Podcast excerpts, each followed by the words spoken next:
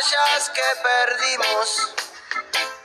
De aquellos años no me olvido de las mentiras y el perdón.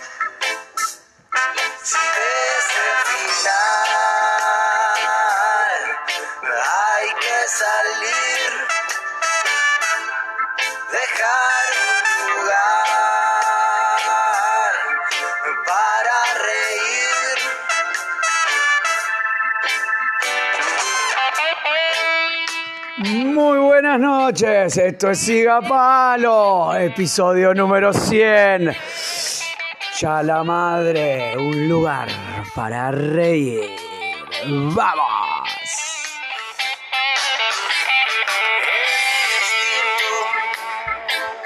andar a pie que estar perdido en este cruce de caminos. Hay que seguir corazón, hijos de la inocencia, despertando la conciencia,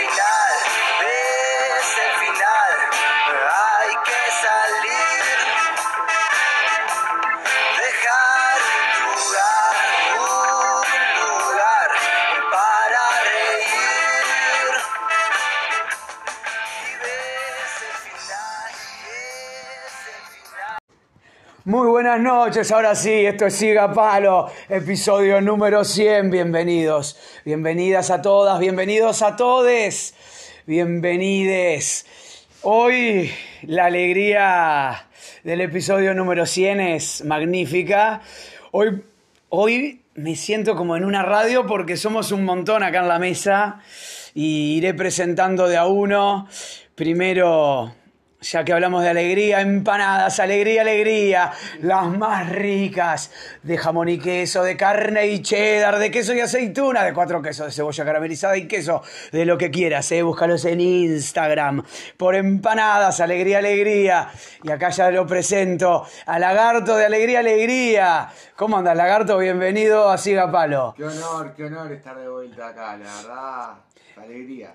Muchas gracias, gracias por venir. Aparte, Lagarto ya es la segunda vez. La primera vez fue en el, en el 2021 o en el 2020, capaz. ¿2020? 2020 me parece. 2020, 2020. Muy feliz. Muy feliz. Bueno, muchas gracias. Gracias por estar acá nuevamente. Ahora sí, sigo, sigo con Rafa de Alimentos Adamá. La mejor, la mejor gina. La mejor gina, taj- Tajine Prince, ¿eh? para preparar los mejores hummus. Alimentos Adamá. Bienvenido, Rafa. Gracias, gracias. Es una gran alegría estar en Ciudad Es mi, es mi primera vez. eh, y bueno, hace mucho que estoy esperando esta oportunidad. Espero estar a la altura. Rafa está debutando y yo- lo cuento acá porque en la época que estábamos en plena Copa América y en eliminatorias, Rafa me pasaba diciendo, vos, hacé siga Palo Sport, hacé siga Palo Sport. Eh, ahora está Rafa y bueno, le vamos a dar un, un lapso para hablar después de, Sí. de las eliminatorias y del gol de Perú, que no fue o que fue, pero... Y ya le puedo dar un poquito de, un poquito de palo a, a, a la Riera. ¿Cómo? A la Riera. Ya me olvidé el nombre de- de- del técnico de Peñarol. De la Riera, la Riera. De la Larrioneta. Tu, tu amado la Riera. La Larrioneta, claro, como la escaloneta de Scaloni, eh, ahora es la Larrioneta o la Larrioneta, no sé cómo. Es que le dicen, pero está, yo no, no me subí. Bueno, sigo, sigo presentando. Bueno, bienvenido Rafa. Bueno, también le doy la bienvenida a Greg, que hace tiempo también Greg estaba, hubo como varios intentos de, de que venga, de que se sume en varias temáticas. Queda otro pendiente para más después, pero que vamos a tener que bajar al, al sótano, pero hoy, hoy capaz que bajamos al sótano, pero desde otro lugar. Así que bienvenido Greg, Gracias. a Sigapalo. Gracias, de verdad, muchas gracias por la invitación, por este, dejarme estar en el Sigapalo y qué mejor manera de estar en el centenario, en el, en el programa número 100, un aniversario que aparte lo vi de su nacimiento, no lo he seguido con la regularidad que me hubiera gustado, pero he escuchado unos cuantos Sigapalo. Este, te he hecho unas cuantas devoluciones Tal cual. y es verdad, hay una, hay otra visita pendiente Es verdad. que sigue pendiente. Sigue pendiente. Esta es independiente de, de eso. Vos pará. Gracias por la visita. Gracias por la invitación. por favor, muchas gracias. Y ya que estamos, eh, vos Greg, y creo que vos Lagarto también, ustedes estaban desde que nace el nombre Sigapalo, Sí, sí. allá en el año 98, cuando preparábamos los exámenes del liceo, que nace el Sigapalo en el... En la calle Vázquez Ledesma. En la calle Baqueledema, en el pool chiquito, que era la estrategia de arrastrar el palo y de, Y, y de pegarle para todos lados y que entre lo que tenga que entrar y valía todo y de ahí sale el nombre Exacto, es un muy buen nombre que hace honor a, a su conductor y a su forma de, de encarar las cosas. Y, y me sumo un poco al planteo que te hacía Rafa. Creo que, capaz que no en este momento, pero en, en determinado momento del año, el Siga Palo Sport creo que hubiera tenido muy buen punch. Sí, Ah, Porque momento- estabas, estabas comido por esa situación del deporte. Sí, sí, sí. este, Y lo Sí. exteriorizabas mucho, entonces Sí, hubiera sí. venido bien. Eh, hubo algunos podcasts de Sigapalo Sport Sí, sí. y creo que ahora cuando se venga el Mundial será un buen momento. Para darle al ciclo sport. Para darle al ciclo sport, aparte va a ser noviembre, diciembre, o sea, Por eso, por eso. eh, la termo. un lindo momento. No vamos a tener problema con la voz de Termo, a ver si se escucha. Así que, así que bueno, bueno, bienvenido Greg. Y bueno, y después darle la bienvenida también a, otro amigo que nos fuimos reencontrando. Estuvimos como muy separados durante mucho tiempo de la vida y nos reencontramos hace un tiempo atrás. Y hace un tiempo atrás también veníamos planificando la posibilidad del Sigapalo. Tuvimos por hacer uno antes de fin de año, dijimos, bueno, se complicó, va a quedar para una oportunidad y bueno, eh, hoy quedó acá. Eh, un gran músico, Nando, así que una gran persona y un gran hermano de la vida que nos volvimos a reencontrar después de muchos años, así que bienvenido Nando a Sigapalo. Muchas gracias por la invitación, Ronnie. Así que La bueno, verdad que es un placer estar acá con las otras personas que también están acá, que las conocemos hace 40 años. 40 años. En los casos, este, que no son poco 40 años. Hay gente bueno, nosotros dos sí, 38, y Greg también, 38 sí, sí, años. sí. 38, Hace 39, unos días nos mandábamos una foto de se- sexto escuela, ¿no? tal cual. Que, que ellos también la vieron, se la mandé a ellos también. Donde actuábamos en una obra de teatro y bueno. ¿Sabés que se las mostré a mis hijos? Claro, eh, mis hijos están en quinto de escuela. Les mostré la foto de sexto, claro. Y cuando me preguntaron quién era, le dije, ¿se acuerdan que una vez fuimos a la casa de Rafa ahí en la puerta? Bueno, que vos vivías en aquel momento, que había una fiesta en la calle, que era el Goce Lamas, y que había un amigo que estaba tocando el acordeón. Le digo, bueno, Nando, es él, el del acordeón. Y bueno, y enseguida se acordaron de esa imagen y decían, ah, ya sabemos quién es. Claro. Perfecto. Y ahí Renzo acotó, ah, el que fuimos a la casa. Y lo, el, Ah, el tema es que fácil. No me facilamos. Los niños lo hacen muy fácil y las niñas también, es como que lo tienen muy claro, ¿no? Después nos vamos contaminando como niños y nos, nos- nos dormimos, pero Tal cual. nos, van comen- nos vamos con- nosotros vamos contaminando a los niños. Somos nuestros enemigos, ¿no? Alguien lo decía por ahí. Nosotros vamos contaminando a los niños No. así como nos contaminaron. Eh, yo creo que nos vamos contaminando solos. Solos también. Y los niños también se van contaminando ellos mismos, pero casi que como mecanismo de defensa, como mecanismo natural de vivir en sociedad. Tal cual. Sí, sí, porque a veces es. Está. eh, la de la tortuga. Me meto adentro del caparazón y que se vayan a. A cagar. Esto que, me, esto que estoy escuchando me está doliendo y bueno, me escondo y. Bueno, depende de los adultos, ¿no? De los adultos que estén Obviamente, alrededor. obviamente el, el contexto y qué le hace llegar a cada niño ¿De qué forma? Vos, si transmitís jugando, viste, enseguida van a sacar. Eso puede colaborar que el niño salga menos dañado. Yo creo que igual todos los niños salen dañados. Y creo que una vez hablaba con otro amigo, con el Tata, que justo estábamos acá en la azotea armando, estábamos con un fogón prendido. Y Con él, tapaboca. ¿Eh? Con tapaboca. Sí, él con el tapaboca. tapaboca N95 estaba el Tata. Y el Tata, eh, claro, estábamos hablando de la vida, ¿viste? Y, y claro, y el Tata me hablaba de la infancia, que de la infancia. Y yo, pero Tata, le digo, yo también tuve una infancia de mierda. Le digo, ¿qué infancia es hermosa? La vendemos cuando somos adultos y decimos, papá, qué lindo era ser niño, pero en realidad lo que pasa es que ya de adulto capaz que ya pasamos todo el dolor ese, entonces eh, hay como un caminar y un caminar en el que te vas dando contra la pared y te vas dando contra la pared, hasta que te das cuenta que todo eso que te vas dando contra la pared, por ahí, un montón de esos golpes son por golpe que te las comiste de costado hace 30 años atrás. Sí. Y o 35 todavía, porque normalmente es entre los, entre los 3 y los 8 y los 9 que vienen todos los cachetazos y los reveses. Y es una identificación de, de, La identidad. de- sí, de cada uno y también está bueno poder visualizarlo para poder saber que lo querés cambiar o no. ¿O no? O no. Pero yo creo que justo acá en esta mesa se da una mesa de, entre comillas, volvamos a la niñez.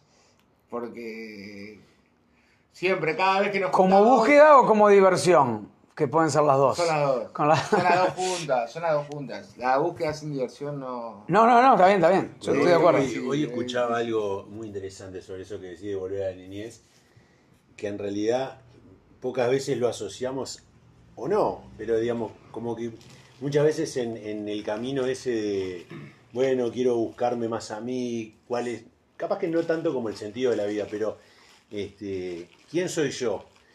Y en realidad creo que todos en algún momento cuando pensamos en quiénes somos, pensamos en nosotros como niños. Tal cual. Y, y para, y hoy escuchaba a, a una persona en un video que, que comentaba eso, digamos, que en realidad nadie le puede decir a otra persona quién es, pero probablemente cada persona pueda entender eh, quién es si se ve como un niño y por qué, porque los niños tienen tres cosas que, que después, a medida que vamos creciendo, este, las vamos exacerbando y desarrollando mucho, que son el enojo, la reacción, y se me olvidó la tercera. La tercera puede ser la culpa después del enojo No, o no, de la no, reacción. pará, pará, pará. Frustración. No, no, no, es algo mucho.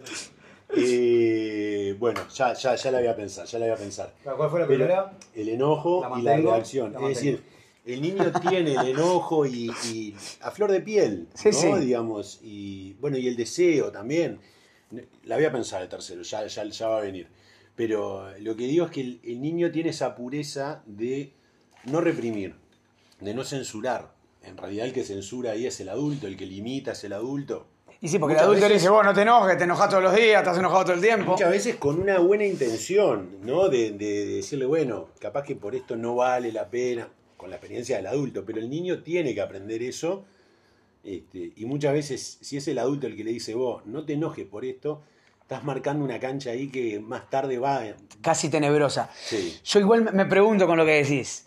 Cuando el adulto marca, en realidad no marca porque ve al niño enojado, sino porque el adulto no está bancando que haya alguien enojado delante Bueno, de él. eso pasa muchas veces, eso Sí, pasa sí. muchas veces, sin duda. Eh, El adulto no, no, no, no soporta la situación de ver el- al niño enojado.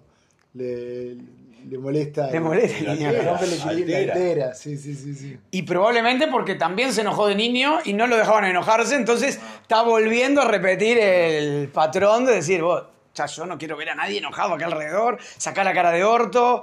Y el nene, la cara de orto, está manifestando que le molesta que o no fue al fútbol, o que le cortaste la play, o le cortaste la tele, o lo mandaste a bañar antes, y en este momento él no se quería bañar. Y- Sí, a, a mí me gusta, me gusta este, eh, no me gusta mucho pensar en, en- en los terceros, ¿no? Porque Alejandro hace un rato decía, depende de cómo te hayan criado, depende de- del entorno.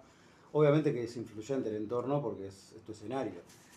Eh, pero creo que nos cuesta muchísimo como seres humanos hacernos cargo a lo largo de la vida de que en realidad nacemos solos y morimos solos y estamos solos permanentemente. Después tenemos vínculos, por algo esta mesa está conformada de la forma que está conformada.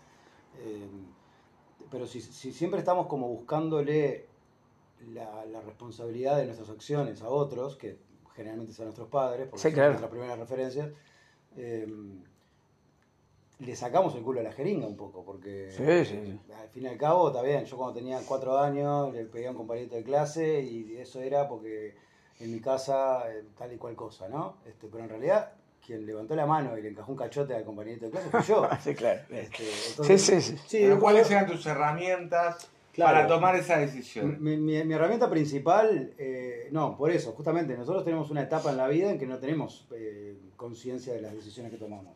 Ahí sí tenemos que estar acompañados por adultos. El tema es cuando... ¿Que te dan ciertas herramientas o no? O No, las que te siempre dan te, dan- pueden siempre ser- te las dan. Que pueden ser dan. erróneas o no. No hay erróneas, son las que ellos pudieron Yo. Claro, hoy en día yo más que echar culpas, que la verdad ya eché bastantes a lo que pasó durante...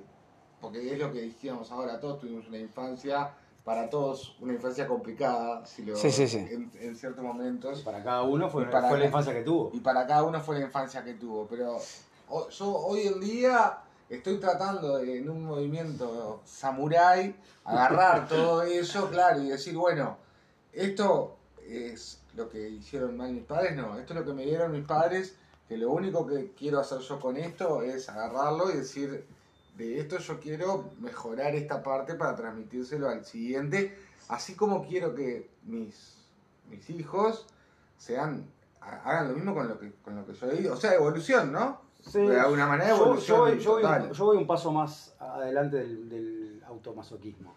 Este, yo no le, no le no responsabilizo a mis padres. Yo ya soy, ya tengo intrínsecamente eso. Eh, cuando veo actitudes mías que, que sí son adquiridas por mi madre o por mi padre, son adquiridas por alguien, pero son mías.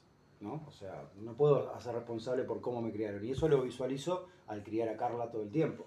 O al- o- yo no la crío a Carla ni la educo, yo acompaño su camino. Entonces, eh, y puede sonar un poco espiritual, como hablábamos hoy eh, fuera de- de- de- del aire, de que hay gente que le gusta más la parte espiritual de Siga Palo y hay gente que le gusta más la parte de Siga Palo, Siga Palo. Hoy es un Siga Palo híbrido entre muchas partes. Sí, sí. Pero a mí me gusta eh, en, el, en el ser padre eh, visualizarme como hijo y, y- y visualizar que en realidad yo soy un, como dirían eh, los hebreos, un madrij, alguien que encamina. Alguien que hay una, hay, un- hay una foto, un dibujo en, en internet que es un padre delante de un niño eh, esquivando lanzas, ¿no? Este, de alguna forma es lo que hacemos como padres. este, tratar, Sí, claro. de, tratar de que el camino de nuestros hijos sea lo más leve posible. Eh, pero ya somos eso, yo, yo ya soy un, un- un ser humano este, con todas esas mochilas. No es que ah, esta mochila del lado izquierdo es de tal y del lado derecho es del otro tal. Y, y, y- y ahí cuando le, le pongo nombre a esas mochilas me estoy sacando responsabilidad.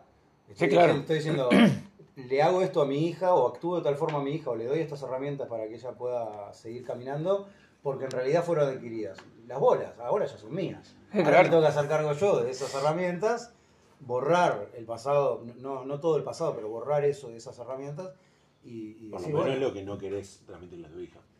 No, borrar todas. Yo ya soy- es, es, claro, es este, borrar Bueno, pero- pero- ya están adentro mío esas. Claro, esas- está bien, pero bueno, pero también adquiriste buenas herramientas y Por eso no estoy hablando de las buenas o las malas, estoy hablando de eso. todas. Todas Claro. ya soy yo. Vos, vos o, o Ronnie. O ¿A qué edad sucede eso? ¿A qué edad eh, uno, uno es consciente de eso? ¿A qué edad uno dice, estas son so- mis herramientas? Y a mí me tocó a los No. 39, 40, como a los judíos en el desierto. Y sí, a mí me tocó a los 40. ¿no? Sí, por eso. Está bueno, ¿se sabe? O sea, cada No, uno no, sabe, no. Cada uno, no, no sé, no una edad general, pero cada uno, vos tenés un momento que... Yo me di cuenta cuando fue, pasó, cuando fue el momento que que terminé de, sí, de perdonar a mis viejos y decir, vos está. Esto va a ser yo. Esto es lo que hici- hicieron lo que pudieron, lo que hicieron estuvo perfecto y bueno, está, ahora Porque- soy yo. Porque todo es perfecto. O sea, hay como. Pasa que decirlo así, tan a viva voz, que todo es perfecto, es como que suena. O por lo menos capaz que para mí suena un poco. Poco sigapales. Poco sigapalo, claro. No, poco sigapalo, claro, un poco más espiritual. Pero en realidad. No, pero pará, que sea perfecto no significa que no sea doloroso. Bueno. Y que no sea una paliza de golpes contra la pared. O sea, ahí sí tenés siga palo si querés. Pero, pero, pero por eso, yo, yo qué sé, yo creo que hay una etapa de la vida, que yo creo que cuando la vida te pone contra las cuerdas, me parece que ahí es cuando decís, empiezo a buscar adentro mío y hacerme cargo de, porque pues ya está. Ya mamá no está, papá no está, papá no me va a poder ayudar porque, bueno, en mi caso falleció, mi vieja no va a poder ayudar porque eh, no está para poder ayudarme porque ella está con lo de ella y si yo quiero seguir esperando que ellos vengan a darme el abrazo que no me dieron cuando yo era chiquito o que mi vieja me pueda eh, dar el cariño y todo lo que me... Y bueno, está. Si sigo esperando eso, puedo esperar tranquilo, pero no voy a volver el tiempo atrás. Igual hay un Y- denominador común en ciertas edades, ¿no? Que quizás te agarrás y decís, bueno, no sé, por decir algo, a partir de los 20 años, algo así, ya tenés la posibilidad de vos buscar herramientas que nada tienen que ver con el entorno en el, en el que naciste, quizás. Eso creo que es culturalmente adquirido. Sí, no, digo, está, pero es un denominador, no deja de ser algo No, está común bien. a todos en la por, sociedad en la ponerle que un, vivimos. por ponerle un número. Por una ponerle un edad, Ah, pero si le vas a número. poner número 20, pon el número 18, que cuando terminas el liceo tenés que empezar una facultad. tenés que hacer Ah, digo capaz lo que me pasó a mí, Sí, que sí, fue sí. más No, o menos. pero estamos de acuerdo, a esa, a esa edad es cuando empezás a tirar los primeros manotazos ahogados haciendo lo que podés. Lo que podés. Capaz que te, te- A ver, yo me metí hasta la manija, pero, pero también de- eso era lo que podía. Descubriendo cosas que te, de vos mismo que, que, que realmente antes, al estar en cierta manera, entre comillas, opacado por, por un entorno Eh, cuidado. cuidado, que bueno, cuidado es una buena palabra para llamarlo, y llamémoslo por esa palabra, pero se podría llamar también por una, una- con una palabra un poco más dura. Decila, es el momento. Este, no me está saliendo, después la digo. Bueno, tenemos dos, tenemos dos, Hay dos pendientes, dos. Yo tengo el cuaderno acá, un abrazo a Damián Singer que seguramente nos escuche. Tengo el cuaderno acá. Este, sí, la edad en realidad, eh, yo creo que podríamos ponerle en nuestros casos, en nuestros cinco casos, capaz que sí, entre los 18 y los 20 años, pero en general tiende a ser la edad en donde, bueno, donde te empezás a soltar de tu primer entorno, que es la familia. Sí, Y, Y que empezás a buscar la familia en otro lado. y que ya tu concepto de familia va cambiando, ¿no? Sí, Porque sí. ya no es eh, solamente la familia que, que- que te recibió, que elegiste, digamos, sino que elegiste en el sentido... Que Sí, sí, sí. Ya lo dijiste. Que elegiste. No, no, Hacete no. cargo, ¿no? No, que elegiste, digamos, en un sentido, pero después es en otro sentido, porque después empezás vos a elegir tu familia en el sentido práctico, digamos. consciente. En, en el sentido consciente, ahí está. Este, Y después armás tu familia en Y- base a las referencias que tenés o en base a. Sí, A los espejos que tuviste también. el espejo de tu- también, claro. también. Pero bueno, es un poco la búsqueda que tenés y cuando tenés hijos, tratás un poco de, de pensar, bueno, yo aprendí de ciertas cosas, o no, pero digamos, tengo un camino recorrido y bueno, y con este camino trato de, de- de los mejores caminos, los mejores momentos del camino, tratar de transmitirlos. A tu hijo, a tus amigos, a tus pares, a lo que sea. Sí. Bueno, el momento de la paternidad es un gran viaje porque no solo que estás, te empezás a dar cuenta que estás siendo padre, sino que te das cuenta que fuiste hijo y que fue una bosta. Oh, te das cuenta tarde que fuiste padre, aparte. Claro, te da- por- porque la madre se da cuenta No, al Te toque. das, muy, te das cuenta muy tarde que fuiste hijo. Y no, te- o sea, te demora mil años darte cuenta, pero que fuiste padre en realidad materialmente te das cuenta al toque, pero eh, Sí, emocional- sí. emocionalmente y sentimental, eh, espiritualmente, bueno, en mi caso particular, No, no, pero por esa este, capaz que es un común denominador, pero no es que salí de la maternidad y tipo, "Ta, soy padre, y, Ah, ¿qué no. es ser padre? Porque No, la referencia que tenía era, era una, y Tal yo cual. soy ot- otra. Sí, sí, sí. Tengo cosas de esa, pero, pero Y aún así en todas esas, en esos cambios de sentirte eh, algo frente a otro, ser hijo, ser padre, ser amigo, en todas esas está presente y es, es preponderante que uno es solo, Sí, sí. ¿no? Y, y a mí me pasa eso de, de estar en una constante eh, lucha entre, bueno, soy padre, soy esposo, este, soy hermano, soy amigo, esto, pero en realidad Todas todas las demás, Enrique, la, un- la palabra que común es soy. Soy. Entonces, muchas veces termino, digamos, solo hablando con mi cabeza, ¿no? Digamos, que nos pasa Ah. a todos, esas Sí, sí, charlas, eh, charlas o, o- o monólogos que nos armamos en la cabeza Sí, sí. y que después terminan, obviamente, repercutiendo en cómo actuamos frente a los demás. Pero esas charlas eh, privadas, esos chats privadas. privados, este, ya- Ese grupito de WhatsApp contigo mismo. exacto. Sí. Es, fundamental, Sí, sí, sí. es fundamental. Y es algo que nos va a acompañar toda la vida. Y hay un poco de eso también, ¿no? En, en un momento de tu vida, capaz que no fuiste consciente en, en ese momento, pero hoy en día creo que todos podemos recordar algún momento de nuestra infancia o adolescencia que empezamos a hablar con nosotros mismos.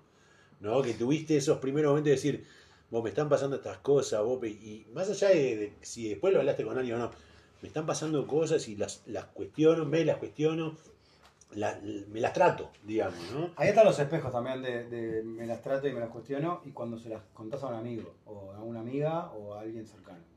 Que en realidad lo que estás haciendo es este, reflejándote en la otra persona, tu, tu mambo reflejado en la otra persona. Y Sí. la otra persona, a, esa edad de la adolescencia, tampoco tiene herramientas para, Ah. para aconsejarte o para escucharte. Entonces te tira lo primero que... La otra vez hablábamos eso con, con Dani Borek, eh, que Borek justo leyó una parte del libro, que claro, yo, yo en el libro cuento que en una etapa de más o menos como 10 años, más o menos desde los 12, 13 hasta los 23, 24, durante 10, 12 años, con la única persona que hablaba y me contaba todo era con el espejo.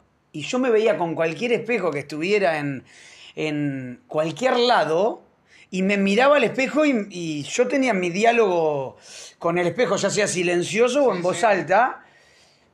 Y el espejo era una especie de dictador y torturador para conmigo. Eh, lo padecía el espejo y bueno, eh, no sé cuántas veces quise agarrar el espejo a piñazo y después me daba cuenta y dije, va, me van a sangrar las manos, no seas pelotudo, porque al final ya te está cagando a palo y encima vas a terminar sangrando solo y el espejo te va a seguir cagando a palo por más boludo todavía. Entonces ahí decía, bueno, ta, ta, ta, y ahí trataba, y bueno, de ver cómo la podía negociar hasta que, bueno, ahí por los 24 años negocié, o los 22 creo, ya no me acuerdo exacto, eh, negocié con el espejo de decir, bota, ya está, ¿viste? No, no me pijotees más, no, digo, está todo bien, te quiero mucho, te doy las gracias, pero hasta los- acá. entre los 23 a los 27 más o menos, este, que estuve viviendo en Brasil, viví en un lugar donde había un espejo que era particular porque tenía el espejo del baño que tenía, se abría el medio y las del de costados también. Entonces generaba como tres. Espejo muy ochentoso. Sí, sí, sí. este, y estaba buenísimo. O sea, primero que me. Plástico berreta. Plástico berreta, brazuca, chino, ni idea. La El vaselina en el estante de arriba, digamos. Sí. Sí, también tenía. Y bueno, y lo que, lo que estaba bueno era que como que era a tres cámaras, porque ¿no? Claro, No, yo sí. soy el protagonista, entonces me, me paraba enfrente así al, al- al- al grande y, y con la mirada miraba al otro, miraba al otro. Este, y me pasaba horas, bueno, épocas de mucha marihuana también, pero me pasaba horas enfrente al espejo hablando con las tres cámaras Me hiciste... Así terminé los 40 también, pero. Este, pero por lo menos estaba mirando para adentro también de alguna forma. Y, y para terminar este, este segmentito de espejo, en lo personal, este, que esto de mirar para adentro o mirar desde afuera, que siempre estamos con, la- vista puesta en lo que el otro va a, decirnos. Somos adolescentes y tenemos un problema, vamos a un amigo y le decimos, vos tengo tal lío, y el amigo te dice, o sea, el, el afuera te dice, te da consejos o te dice cómo actuar o cómo debería haber actuado si fuera vos, que hoy lo charlábamos. eh, hasta que en algún momento decís, pero si yo siempre, o sea, es lo que decía Quique, si el, común denominador es soy, soy esto y soy lo otro. Entonces, este, sin pecar de egocentristas, porque lejísimos de eso, tenemos como siempre un, un patrón de que lo, que lo que opinen de nosotros desde afuera es más verdad de lo que mi propia cabeza está opinando sobre mí. Y ahí nos alejamos de las intuiciones.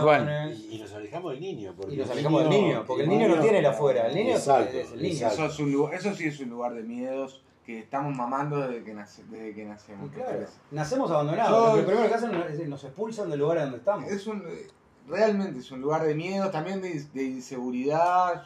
Este, volviendo a lo que había dicho que no que no podía decir la palabra ¿Te que acordaste? todavía- No.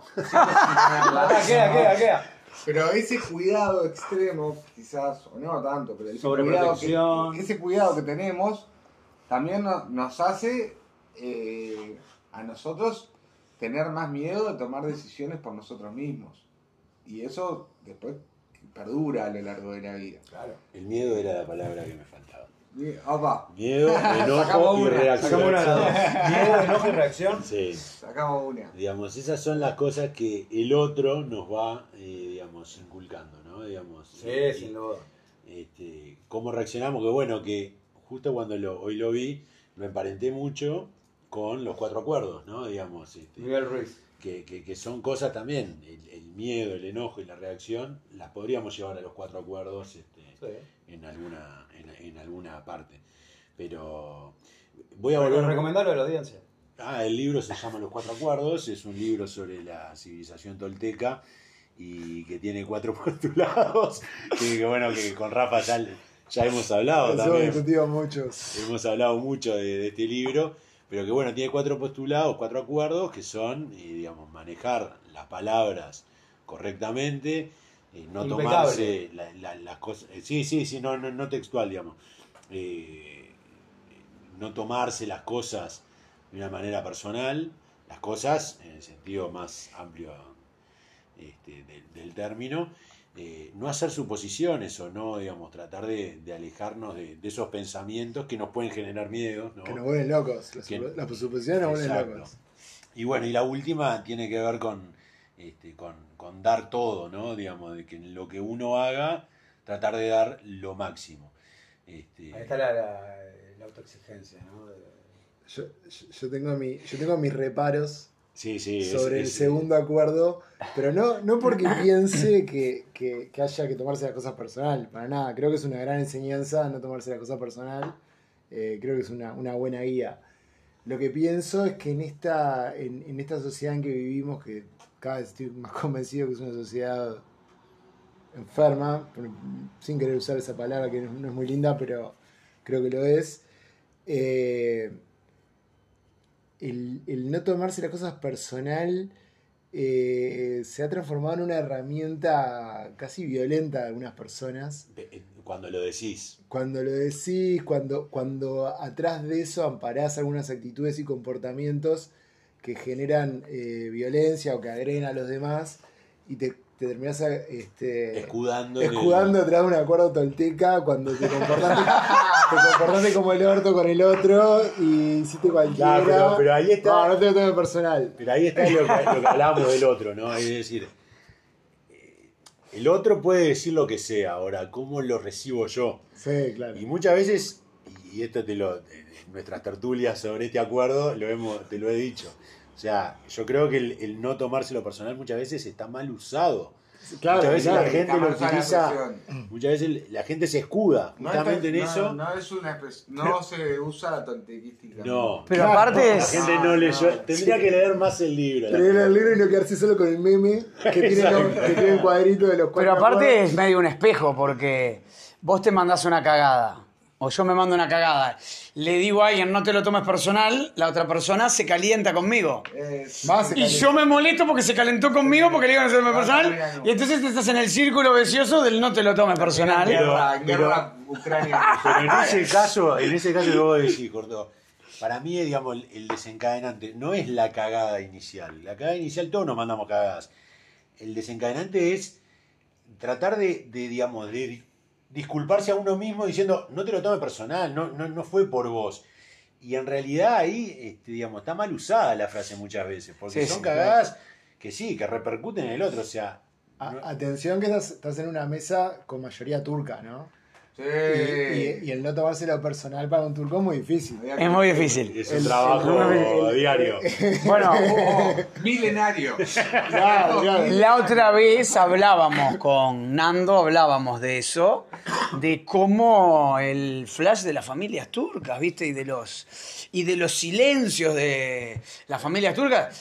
No sé, Lo en mi familia yo tengo peleas de familiares en todas las generaciones y de años sin hablarse y la vida sin hablarse. Y bueno, a mí me pasó con mi vieja yo cuando era chico de decir, "Ta, no le hablo más. Y no nos y estuvimos sin hablarnos. Ella me hablaba y yo indiferencia total con en esa edad que hablamos, entre los 18 y claro, yo la acusaba de todos mis males, te vas a la puta que te parió, no te hablo más, te vas a la mierda. Y bueno, está, hasta que después de muchísimos años, yo dije, vos, está, eh, entendí que ella no lo hizo de mala leche para cagarme la vida, eh, a mí me chocó, me golpeó por todos lados y bueno, después entendí que, bueno, está, ella no lo había hecho de mal, hizo porque era lo que podía hacer y en ese momento dije, bueno, está, perdón, ta- eh, te perdono mamá, está todo bien, así todo necesito alejarme, pero desde el amor total de, de que yo no quiero que me siga doliendo las cosas, entonces prefiero dar un paso al costado y me alejo. Pero está, a ver, si se da una charla telefónica, hablo, si nos encontramos, la veo y la saludo, pero me decís, che, ¿la vas a ir a visitar todos los días? No, la amo, la quiero mucho, pero de ahí a exponerme yo a que me duela cada vez que la veo, viste, que me dé con una enciclopedia Salvat eh, en la capocha. Ta, hoy ya yo elijo no exponerme a esa situación. Pero ahí volvemos de vuelta a los espejos y a, la- y a lo de tomarse las cosas personales. O sea, quien salió perdiendo ahí fue tu madre en no tener a un hijo que le hablara durante algunos años. O sea, Totalmente. Hay, hay una actitud de ella que a vos te, te- te jodió, eh, que hizo que ella dejara de tener un hijo emisor de mensajes hacia ella. Totalmente, Entonces, totalmente. este, ella sí se lo debería haber tomado personal, porque de alguna forma fue Al menos, por lo menos, no, no le dijo, no le dijo a Ronnie, bueno, no te lo tomes personal. Que ahí Claro, pasa que hay, hay- frase. hay dos conceptos ahí. Ustedes están manifestando el concepto de cuando se mal usa el- El- el- Sí, que, la que- frase. Y a mí termina- cuando mal, se mal usa la frase, a mí personalmente, y voy a ser un poco soez, me chupa tres huevos, porque es Bueno, el otro pero- el que lo está usando mal. pero y termina. si a mí me molesta que el otro lo use No, mal, no. es porque hay algo en mí Es que me está me molestando. está molestando. Bueno, Tenés pero- que no pero tomarte el personal el que te digan no te lo tomes Claro. personal. Exacto, pero al mismo tiempo podés hacer esa lectura de si se, se, se malusa la frase, termina un poco desprestigiando al- a la enseñanza, ¿no? Al acuerdo. Ah, sí, no, te agarran tontica, te. Pero ese es el tema, cuando vos, cuando vos tenés al espejo enfrente y el espejo te dice, oh, mirá, me parece que me merece una guita, porque no sé, Rafa, ti- tirá un ejemplo ahí de cosas que te han pasado a nivel A personal. nivel personal.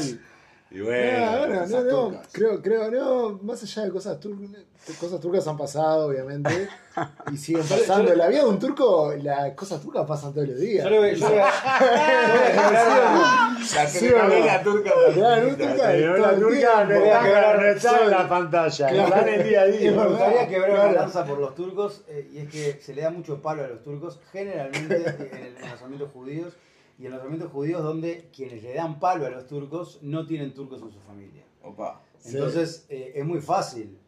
eh, Criticar a un turco sin ser turco. es muy fácil criticar al otro. Sí, verdad. Sí, ¿no? sí, obvio. Es verdad. Es muy fácil criticar al otro. En mi caso, en, lo- en particular, como tengo ashkenazíes y sefaradíes en mi familia, este, nunca se me ocurrió, o sea, en realidad se me ocurrió porque mis viejos, uno hablaba mal del otro y, y- y y la típica este, pareja que, que ta, no iba a funcionar jamás. Pero a lo claro, a lo, a lo que voy es que eh, como yo ya nací en ese entorno este, multicultural, este, no, no se me ocurría pu- putear a los turcos, o sea, entender que los turcos tenían una culpa y que los ashkenazim tenían este, una no culpa, O otro tipo de. o otro tipo de culpas, o otro tipo de cargas, o mochilas. Porque aparte el turco te vende Punto. que esa pelea que hay entre los dos, bueno, te vende punto también, Claro. pero esa pelea de los dos, obviamente no es la responsabilidad del que te lo está contando. Bueno, y ahí volvemos- Es 100%, pero 100% del del otro. Sí. Claro, pero ahí- Y ahí- si le decís algo, se pelea contigo. Y se habla, claro. y se terminó. Pero ahí, volvemos a los, to- cancel volvemos a los toltecas de vuelta, porque en realidad, el, no quiero hablar de los turcos porque eh, tengo- Hablemos, de los, to- hablemos de los toltecas. ¿Quién sabe lo que es un tolteca? Son mexicanos los ya, toltecas, ya que eh. tanto se Deberían hacerlo. Centroamérica, Centroamérica seguro. No, Porque no- a, a mí me enseñaron en la escuela los aztecas, los mayas y los, Los al sur. Nunca, eh, hasta los... Los guaraníes y los charrúas. Llegamos acá. los charrúas. Ah, claro, no, bueno, ya, guaná. hasta los 30, hasta los 30 años nunca había escuchado. Y y canelones. Bueno, se nos escapa, no, no nos llegó esa información, pero No porque llegó no está eso. geográficamente. Pero no, la- mi pregunta es, la civilización tolteca que eh, me merece, merece todo mi respeto, sobre todo no, no la conozco, no, no puedo hablar de ellos, pero ¿no es parte de, de esta cosa como eh, comercial de, de- de lo espiritual, donde de repente a través de las redes sociales y de, y estas cosas nuevas llega a todo el mundo, bueno, ahora los cuatro acuerdos de los toltecas y a todo el mundo se le rompe la cabeza con los toltecas y nadie sabe... Y no existen los toltecas. Nadie, claro, nadie- nadie sabe que no es tolteca. Es una estafa, ¿no? lo pregunto, muchas veces me he preguntado, o sea, tampoco me he tomado el trabajo de buscar toltecas en, en Google, me imagino que... que Estoy en eso. No. Hablando ratito más. Dame tiempo, dame Estoy de acuerdo, digamos. Producción nosotros, a- nosotros puntualmente nos llegó eh, los toltecas en este mundo en donde sí, donde hay una hiperconexión eh, de, de temas muy variados. La autoayuda, la espiritualidad, fin, con, con la palabra que yo quiera buscar, es parte de eso, porque en definitiva todos tenemos una búsqueda de algo más adentro nuestro o con nuestro entorno y, y- y de acuerdo a las herramientas que tenga cada uno, a los entornos que tiene cada uno, te llegan determinadas cosas. A uno le llegará Pablo Coelho, a otro le llegará, eh, no sé, el- el- los ovnis y las sí. teorías conspiranoicas, y a otro le llegará los toltecas y a otro la religión. Yo creo que lo que tiene hoy en día la- el, el mundo es que te, te pone adelante mucha información. mucha, demasiada. Este, y, y bueno, está, y es parte del juego también seleccionarla. Voy a, ya que Enrique utilizó la palabra juego, eh, esto no está siendo filmado, pero tenemos dos tacos Fisher acá en la mesa. Que Enrique viene jugando, desde que estamos hablando de los niños y de lo del juego y lo de lo lúdico, viene jugando con un caballito que no lo tocó todavía. Muy bueno el caballito, caballito. Y uno- entonces le voy a robar uno de los, de los este, para contarles que la cultura tol- tolteca es una cultura precolombina de la Mesoamérica del periodo postclásico. Su lengua era el nahual. Mirá. Ah, mira, hay un cantante nahual, muy Ahora- buena Ahora música. empezaron a... Santiago Cosarini. La misma lengua que domina el norte del altiplano mexicano entre los siglos X y XII. Mirá. Bien. bueno, pero también han pasado, previo a la, a la- a la colonización, hubo un montón de, de- de Civilizaciones. y algunas capaz que, que no dejaron eh, legado. Los charrúas. Bueno, No, dejaron. Charrúas hay, hay, hay, hay. No, Hay hay, muchos descendientes de esa no, no, legado. Ah, bueno, no. bien. no, hay un legado, hay un legado. Capaz que, claro, al lado de una civilización. Ahora están los la mapuches también, que no lo no Sí, nombramos y en en Chile. Chile, también. Este, en otro o sea, canal los charrúas.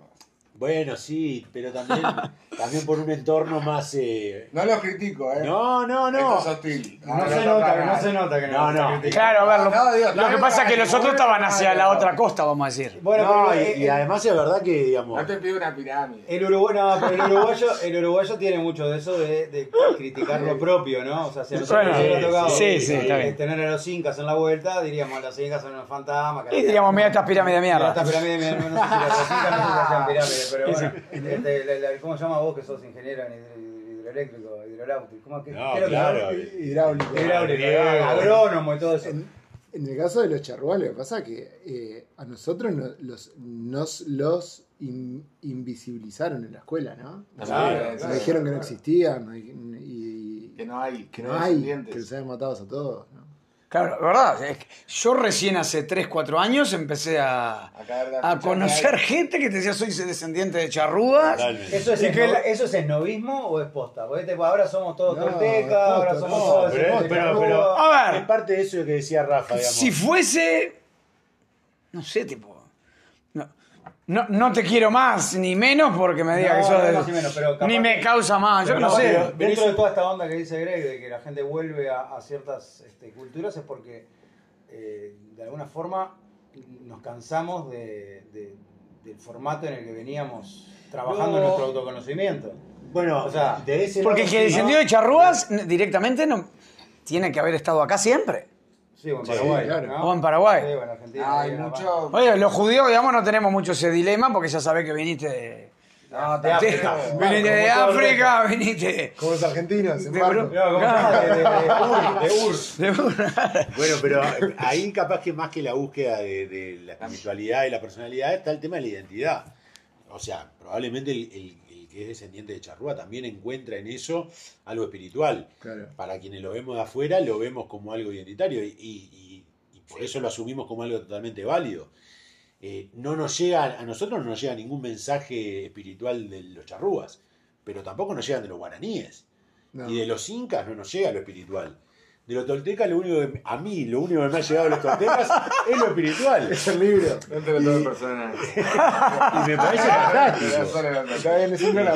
Me parece fantástico. No Quizá, los descendientes de los charrúas eh, se empezaron a visibilizar un poco más a- en estos últimos años. Digo últimos, más recientes, pueden ser 40 o menos. Sí, sí, claro. más recientes. Reciente para nosotros. Reciente para, para- claro, para vos que te, con- te encontraste con descendientes de charrúas, yo no, la verdad que no, no tengo mucho vínculo. Claro, porque aparte me contaron que hay encuentros de descendientes. Sí, es como sí, un gran sí. viaje. Sí.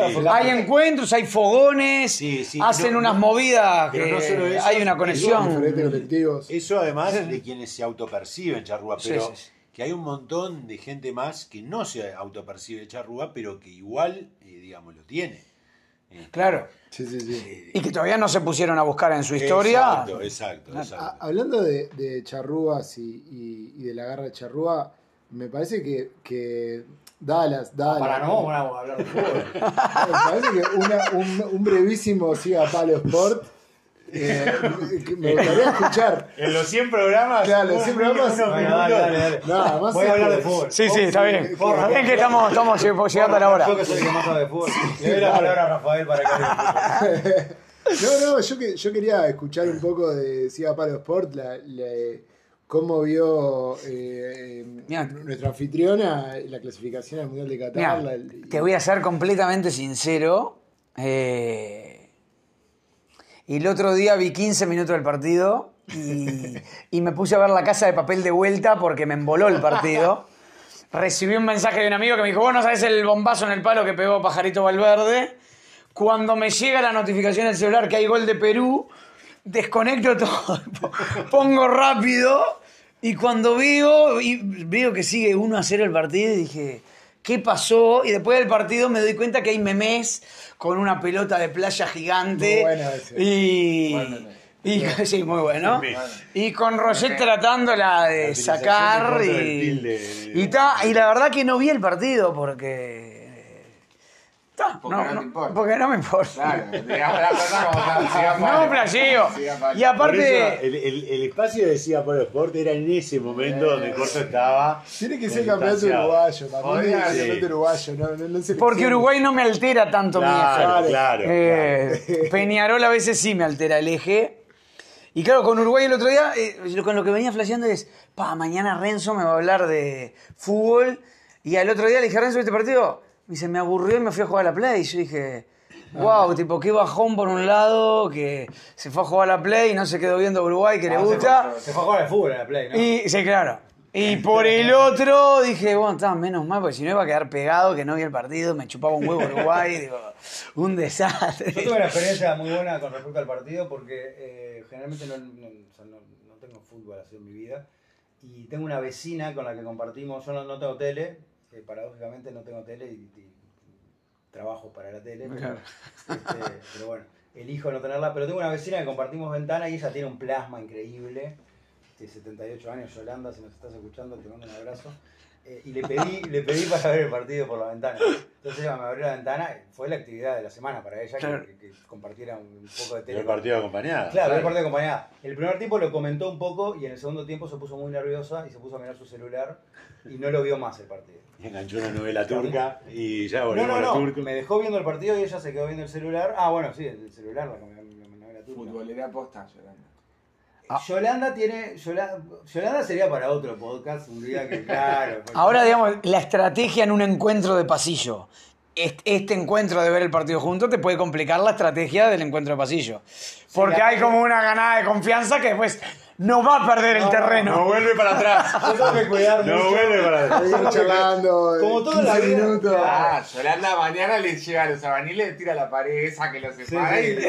uy, Y son, van juntos, son sí. roommates. Comparten patio. Sí, sí, sí, Sí, tal cual. sí. Con Yolanda, que yo tengo mucho cuidado con Yolanda porque Yolanda, Yolanda es una mujer sola que le gusta mucho la, la compañía y le, le gusta hablar Claro. y todo. Entonces, si este, pedirle permiso, ni siquiera algo material, pedirle permiso ya es 15 minutos. Entonces, Claro. Muchas veces es, hola Yolanda, pa, estoy, me beso, no sé qué, no estoy apurado o algo.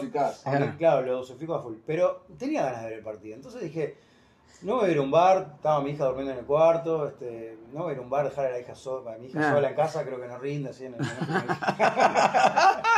Muy chiquita. Claro. Después se lo va a No tomar- tiene las herramientas. No, y todavía. se lo va a tomar personal y a mí como que no me gusta. este, entonces estaba, dije, bueno, salgo al patio, le, le- le golpeo la ventana a Yolanda y ahí empezó a ladrar el perro Yolanda, que también es otro personaje, porque el perro ladra porque está feliz.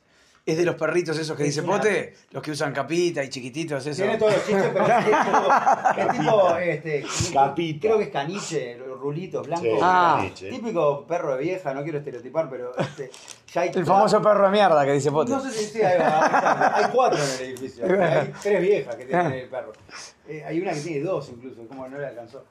Y lo vi todo el partido. Y la verdad lo vi entero el partido. Lo vi completito el partido. Me recontra emboré, pero como nunca lo veo, era una oportunidad, una Pues ese partido eh, puede implicar taza de azúcar, puede implicar necesito colocar un estante, eh, me ayudás a, a hacer el agujero con el canal. en, en términos genéricos. Pintó hay- hay- osito, para Carla. Claro. Cuando terminé el partido. Bueno, Ah. ventajas, obvio. Sí, más o menos, porque Eh, se, te va llenando la casa de peluche también, En ¿no? términos genéricos, es verdad que cuando conoces a alguien de un ambiente, sea el que sea, en este caso vecinos, pero puede ser la- del ambiente laboral, del ambiente del barrio, cuando lo ves fuera de ambiente, Es muy loco. eso, ese verse fuera de ambiente genera una complicidad más. Sí. Y cuando te volvés a ver en el ambiente, es, como que ganaste confianza. Y no volvés atrás. No vuelves atrás. Muy peligroso. No, No, no, o sea, un vecino del barrio, te lo encontraste en el supermercado que está a siete cuadras y ya la vuelta al barrio es distinta. Sí, sí, ya sí, tenés una historia en común con él. Y con alguien que puede estar sola y se- que tal vez no se sienta sola, pero que está sola así en la mayoría del día, es un arma de doble filo. Exacto. Pero qué, pero qué lindo y qué importante es eh, tener una buena relación con los vecinos, ¿no? Total. También, también. que, además de que, bueno, muchas veces son quienes viven. Tenemos una llamada de Putin acá. que no, es un buen mensaje dice que para- no se lo toma personal, pero que no está de acuerdo. para Putin. Eh, eso, ¿no? Como duermen a escasos metros de nosotros muchas veces y, y no conocemos sus vidas ni sus, ni sus realidades. A duras penas conocemos las nuestras, ¿no? Claro. Yo tenía ese flash cuando vivía en el edificio de Po. mis viejos, que siempre decía, después nunca más volví a vivir en edificio prácticamente. Viví un poco más, pero no mucho. Pero decía, oh, hay una persona que está durmiendo a Abajo. A dos, metros. de mí abajo y hay otro a dos metros de mí arriba. En la mayoría de los casos era tanta la mala onda en ese edificio que no, no solo no sabía el nombre, sino que ni siquiera los saludaba cuando, cuando subíamos en el ascensor. Un punto. Y con esa gente, y energéticamente me parecía un peligro, ¿no? Eh, Sí, sí. Estar compartiendo todo mi subconsciente eh, nocturno con A, dos, do- a dos metros de a distancia. dos metros de distancia. Otra que COVID, dos metros de distancia. No, no. Me hiciste acordar. eh, Demencial, demencial. Yo por eso en el edificio donde vivía, cuando vivía con mis viejos, eh, nos hicimos amigos con el vecino del séptimo y cuando había joda en el octavo y en el séptimo, Ah. dejábamos abiertas la puerta del living de casa y del living de la casa de él y la fiesta se daba entre los dos pisos bueno. y al final no sabías quién estaba en tu casa y quién estaba en la otra y bajabas a veces a chupar algo a la casa de abajo, a consumir a la de arriba, a consumir a la de abajo y te ibas manejando en ese ambiente tan maravilloso. Muy buena, muy buena y, y el vecino del sexto no sabía dónde quejarse. No, y hasta a veces se sumaba, No hasta a veces se sumaba el portero que vivía en el treceavo piso, digamos, se sumaba a la joda con nosotros. Yaquito, Yaquito, ¿dónde vivía? No, eso era en el otro edificio. Ah, en otro edificio. En el otro edificio que, con, a Yaquito, que con él lo que hacíamos era. eh, porque claro, éramos guachos, entonces bajábamos con una cascola roja, abríamos el ascensor en todos los pisos y dejábamos una marca Oh. en todos los pisos con cascola roja. Y después con hilo de. Con hilo de coser, desde el octavo hasta el quinto bajábamos haciendo una. Una vuelta por toda la escalera. Enrique Eh, se va a acordar ese de era esta. el flash. Enrique- Una atrapavieja. En una, casa que, en una casa que vivíamos cuando éramos chicos, este, le cagamos la, le cagué en realidad y en nombre de todo el equipo, porque yo, yo era el que le cagaba la vida a los vecinos y mis amigos, que ahí podemos volver a hablar de los amigos también, ¿no? Siempre están ahí, uno le está cagando la, la- la vida a los vecinos. Le, ¿Te acordás que le escribimos la, la, La, la membrana. la membrana impermeabilizante de la azotea? supuesto, sí, a sí. la vecina se la, se la grafiteamos pero con, con un palo, o sea, le, le ¿querés que- rayamos... querés que- Le arruinaron la membrana. Le eh. arruiné, teníamos- me hago cargo. Pero no me hago cargo, teníamos- le arruiné la membrana, Yo- pero Greg estaba al lado Ahí, mío y bueno, éramos en ese evento descubrí el valor de la membrana. O sea, para mí la Yo el valor de la, yo el valor de la, gente pintaba de plateado el techo, no, no sabía por qué. Bueno, a partir de ese evento descubrí que la membrana tenía una función. ¿Y Yo flasheé, yo flasheé durante algunos años con que le Oh. llovía en, en las letras que habíamos escrito. Le llovía, con forma. claro, le con llovía con forma de- forma de cosas. Tipo película de Freddy. Se le formaron los nombres, Nando, No sé qué Enrique. pusimos, ¿qué habremos puesto? ¿Qué habremos puesto? No sé, alguna barbaridad. No, no, no, imposible recordarlo. No, imposible. Otra más de las cosas que tenemos No, que pero eso es imposible. Podríamos ir ahí, hasta ahí ahora. Bueno, bueno, yo diría de ir cerrando porque vamos 52 minutos y pico más la canción del principio. O sea, Yo solamente- Toda esa nación. toda- todos a nación ¿Yo total. para hacer otro? Quiero, ¿Eh? quiero- ¿Podemos seguir? Podemos seguir, eso sí.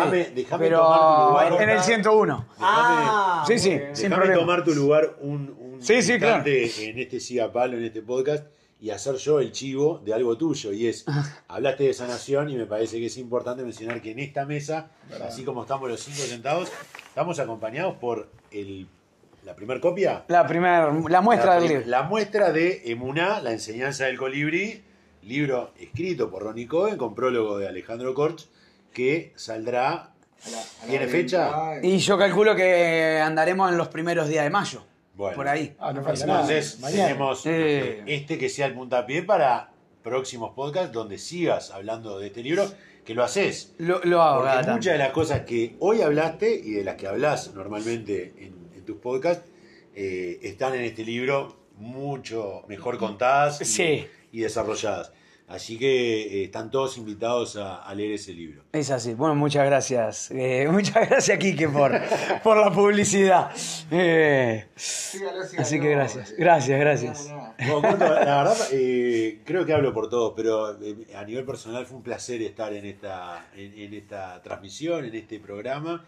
Eh, muchas veces 100. cuando te escucho, me pasa de, obviamente, de tras- tratar de trasladarme a cómo lo estás grabando, imaginarme si estás sentado, Sí.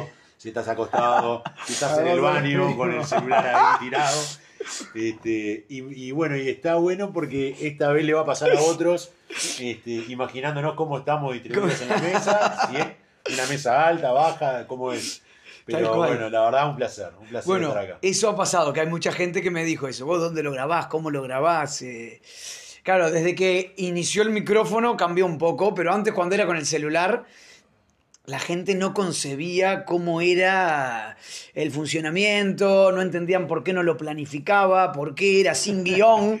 Y claro, el que viene y está acá un rato se da cuenta que de verdad no hay guion y que de verdad se graba desde el corazón total. Y si hay enojo, se graba desde el enojo, si hay tristeza, desde la tristeza, y si hay alegría, se graba la tristeza, y si hay ganas de charlar de la vida, se habla desde ese lugar. Todo eso y mucho más en Emuná, la enseñanza del colibrí, el libro de Ronnie Cohen que, que saldrá en mayo. Bueno, muchísimas gracias, Gracias, gracias a vos, eh. Lagarto, Rafa, Nando, Greg y, Y a vos. Y a y vos, bueno, y a mí mismo. por- Muchas gracias. Por 100 programas más. Y estamos en número, números rojos de tiempo. Bueno, muchísimas gracias. Muchas gracias por 100 más. Vamos arriba.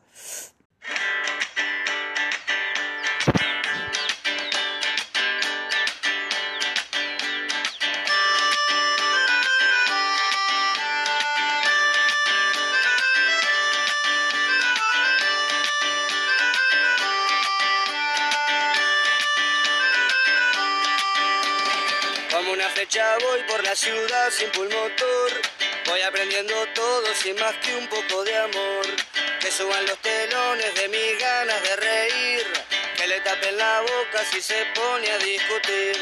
Me lleva la corriente, soy un feliz camarón. Hay que mostrar los dientes si viene de camaleón.